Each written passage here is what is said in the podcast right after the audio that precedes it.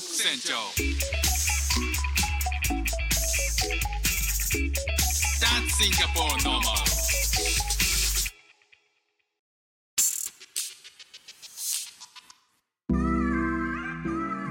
副船長です。妻の海外駐在に帯同してシンガポールで中夫をやってる僕が Life is Diversity をテーマに生活の中で出会ったいろんな違いカルチャーギャップについてお話ししています。皆さんの日常生活のちょっとしたスパイスにちょっと誰かに話してみたい雑学にしてもらえたら嬉しいです。さあ、えー今日今日はですねあの久しぶりにあの一人喋りなんですよね。えっ、とこの前までもうここ何回もずっとこうコラボ配信インタビュー配信をしてきて、まあ、怒涛のあのーまあそういうこう一人喋りじゃない怒涛のコラボラッシュだったわけなんですけど、まあ、初めてねあのいろんな人とお話をしていろんな人のあのストーリーを聞くっていうことをやってみました。なんかあの前から誰かとコラボをたくさんするっていうことは興味があったんですけどどうもその声掛けに勇気がなかったりとかうんすることもあってどうしあの一人喋りになりがちだったんですよね。でもあの最近になってちょっとこうもうちょっとこう世界を広げてみたいなっていう配信の世界観を広げてみたいなっていうふうに思うようになってであのシンガポールのことも中中夫、まあ、主婦のことも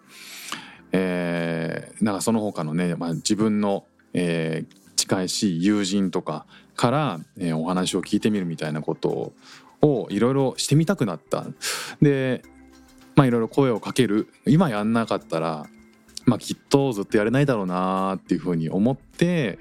まあ、始めてみたんですよね。対談とかこうインタビューとかそういうものって今後も引き続きやりたいと思うので、まあ、チャンネルをこうだったら分けた方がいいのか、まあどうしようかなっていうのは、えちょっと考えたりとかしますけどね。まあ、今日は本当に久しぶりなので、えーゆるく喋りたいと思うんですけどあのーコラボラッシュの真ん中ぐらいでちょうど海外に旅行する機会があったんですよね。バンコクタイのバンコクなんですよね、えーシンガポールからバンコクは飛行機で2時間半ぐらいでしょうかね、えーまあもうダイレクトに直通で、行ける。すごく便利なとこですね。シンガポールのに住んでる人たちバンコクって言ったらもうものすごく身近であみんなあのあバンコクね行ったことあるよというふうに話をする人がかなり多いのでまあ僕がこれまで行ったベトナム、インドネシアマレーシアに続いてこうタイのバンコクっていうのはまあ本当にシンガポールにとってはまあ庭とまではいかないけどすごく便利で行きやすい場所っていう感覚でしょうね。でとはいえ僕は一番あの今回が初めてで、えー家族もみんな初めてだったんですよね。で息子が5歳と6歳なんですけどまあ一番の目的はタイにあるインドアジムものすごく大きなインドアジムがバンコクにありまして、えーそこにあの妻が息子を連れて行きたいということでバンコクの一番の目的はインドアジムですね、まあ、そのインドアジムは、えーなんとこうアジアで、えーナンバートップ5に入る規模のインドアジムっていうことなのでどんなもんなんだっていうふうに思って、えーいたんですけど、まあ、実際バンコクの空港に着いてから車で40分ぐらい 随分遠いところなんですよ、まあ、空港から40分離れたところっていうのは別に市街地ではなくて、えーなんでしょうねちょっとした郊外なんですよ。で郊外にものすごく巨大なショッピングモールがあり、えーそこに隣接した施設に入ってるんですよね。で IKEA とかが入ってたりもするのでまあ言ったら本当に都市部ではなくて郊外に空いた土地があってそこに巨大なショッピングモールがある。でそこがそんなに古くはないので、まあ綺麗な感じなんですけども、まあ、そこのインドアジムに行ってきました。あの実際本当中入ったらものすごく巨大あの倉庫もうほぼ倉庫ですよね IKEA だから IKEA と同規模なのかとにかくでかかったですねこんなインドアジムはシンガポールではまずないし、えーそのなんかメガなんとかっていうその巨大なインドアジムバンコクにいくつかある巨大なインドアジムの中でもひときわ巨大っていう ところで、まあ、息子に聞いたらあのどうせ行くなら巨大がいいということで、えーそこに行きました。あのインドアジムって言ってもその倉庫いっぱいにいろんな遊具があって、えーアスレチックみたいなものがあってあの34階の高さあそれ言い過ぎか2階か3階建てぐらいの大きい天井の高いところにあの遊具が張り巡らされてみたいなそんな感じですね。あの大人も入って遊べる規模感でなんか大学生だとかだと思うんですけどなんか集団で遊びに来てる人たちがいたりとかまあもちろん子供も遊べたりするんですけど、えーちょっとちっちゃい子幼稚園以下ぐらいの子はそれ専用の、まあ、安全な子供たちちっちゃい子だけの場所っていうのもあのあったりとかして、えーそういうところでみんな楽しく遊んでたって感じですね。で大人も結構怖い急な滑り台とかもあるんですよ。で、えーまあ、僕も妻も、えーその急な滑り台だからこう見た目にもう下が見えないぐらいの角度のこう角度急さで言うと、えーその下が見えないぐらいの角度の滑り台を、まあ、滑るんですね。で腕を前に組んで滑ってくださいって言われるんですけど思わずその急で見えないもんだからちょっとブレーキかけたくなるんですよね。で靴下あ足でブレーキをひね開いてかけようとするんだけどそれでも全然スピードが収まらなくて焦って手を広げてなんかちょっとちょっとスピードを弱めようとしたんですよ。まあ、半袖だったので、まあ、そこザザザザっていうキキキキュっていうこう摩擦で、まあ、怪我しましたよね。あの僕も妻も同じように、えーちょっと軽いやけどみたいなものを負って、えー僕は1週間それが、えー治らなかったんですけどね、まあ、そのぐらいエキサイティングな、えー場所でした。バンコクで気づいたことといえば、えーまずですね渋滞がものすごかったですね。であの移動は、まあ、せっかくだからこう路線バス乗りたいなと思って路線バス待ってたんですけど待てども待てども全然来なくて結局目的のバスを、まあ、来ないまままあ30分ぐらい20分か30分ぐらい待ってまあしょうがないからっていうのでタクシー乗ったんですよ。なんだけどどうなんでしょう？なんか日本だったら絶対バスって時間通りに来るしシンガポールでも時間通りに来ないまでも、まあ、きっちり来るんですよね。なんだけどちゃんと Google マップで調べて時間も調べたのにその時間にバスが来ないっていう事態でそれがバンコクなのかなっていう、まあ、分かんないんですけどね実態は分かんないんですけどあのそんな事態に、えー遭遇しました。あとは面白かったのはあのデジタルサイネージ、えー街中で、まあ、タクシーで走っていたりとかする時にこう道路の脇にこうものすごい大きいディスプレイが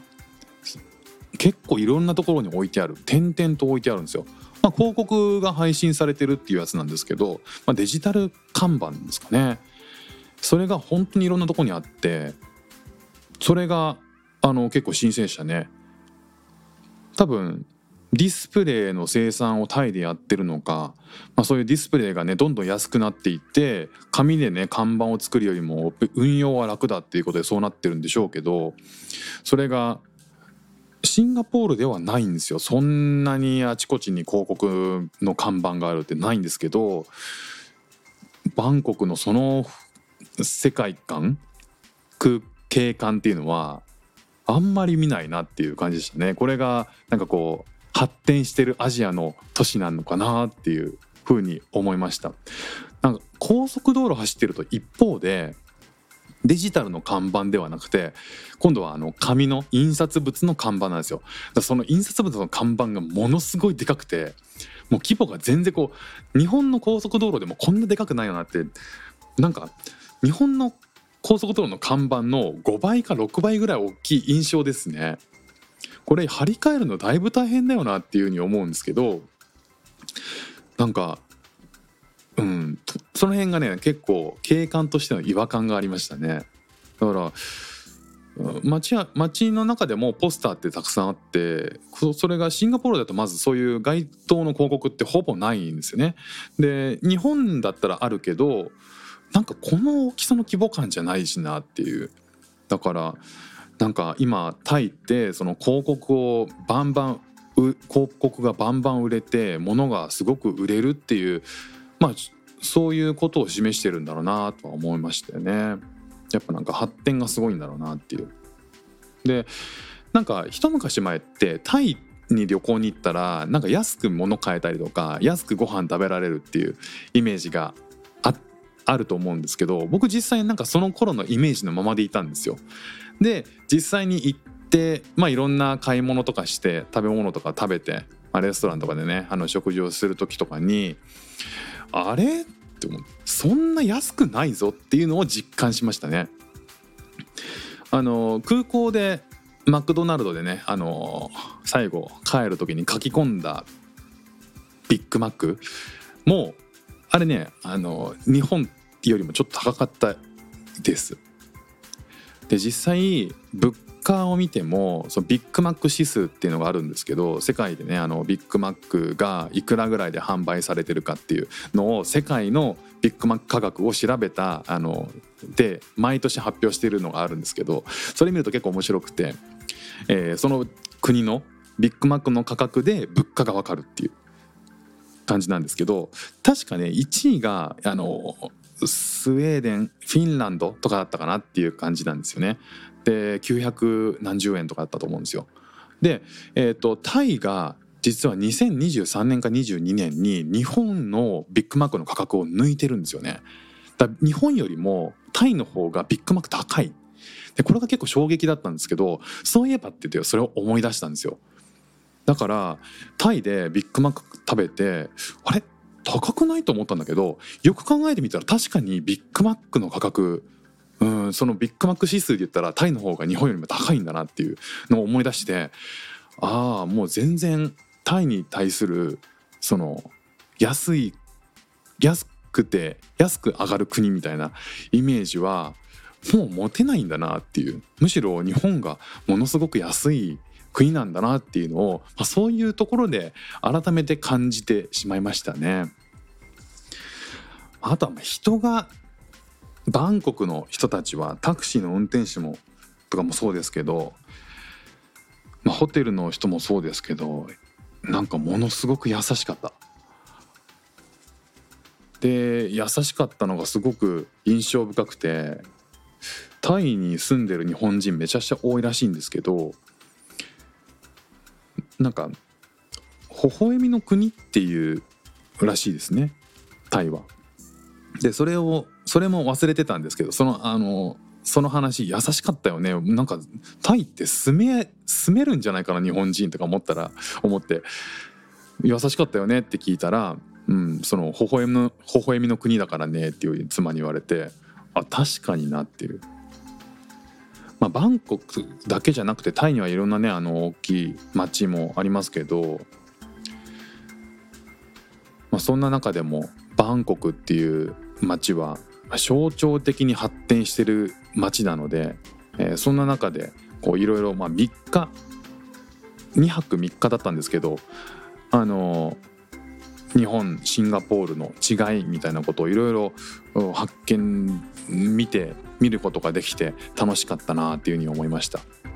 ということで今日も聴いていただきましてありがとうございました。フック船長でした。じゃあまたね。